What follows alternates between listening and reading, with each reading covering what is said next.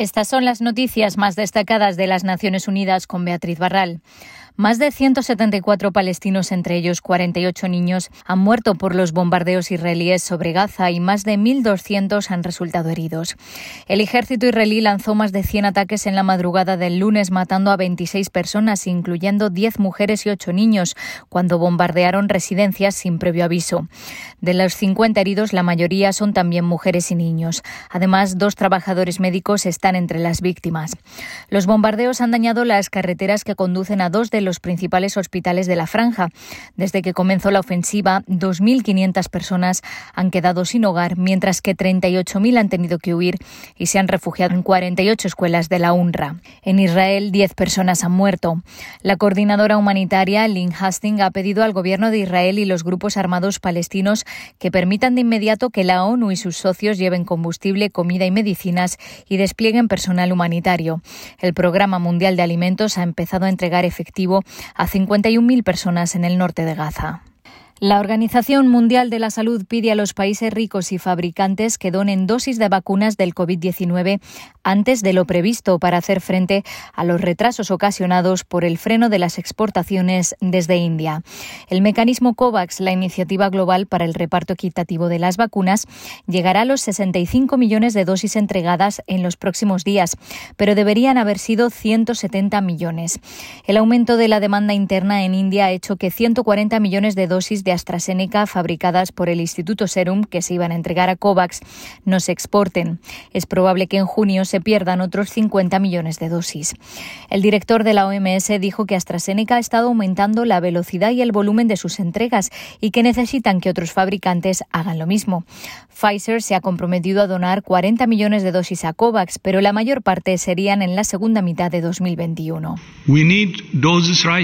Necesitamos dosis ahora y les pedimos que adelanten adelanten las entregas lo antes posible. El doctor Tedros dijo que las negociaciones entre la OMS y Johnson Johnson no han finalizado, mientras que Moderna ha firmado un acuerdo para donar 500 millones de dosis, pero la mayoría las ha prometido para 2022, cuando se necesitan con urgencia cientos de millones de dosis en 2021, dado el delicado momento de la pandemia.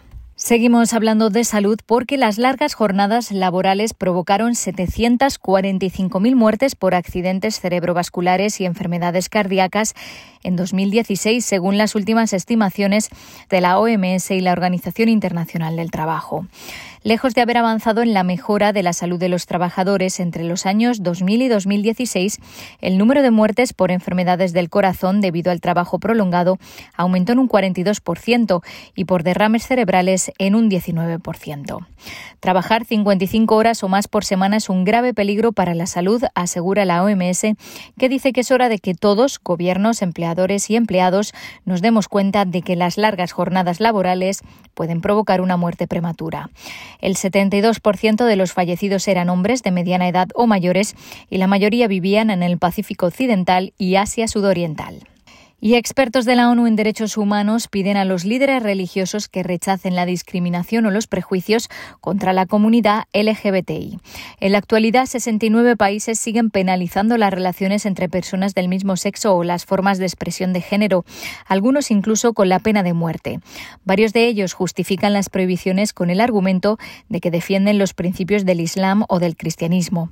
El experto independiente en protección contra la violencia y la discriminación por motivos de orientación sexual e identidad de género, Víctor Madrigal Borloz, dice que las autoridades religiosas tienen la responsabilidad de garantizar que la religión y la tradición no se utilizan para promover la discriminación y que ciertas narrativas crean la noción falsa de que existe un conflicto inherente entre el derecho a la libertad religiosa y los derechos humanos básicos de las personas LGBTI.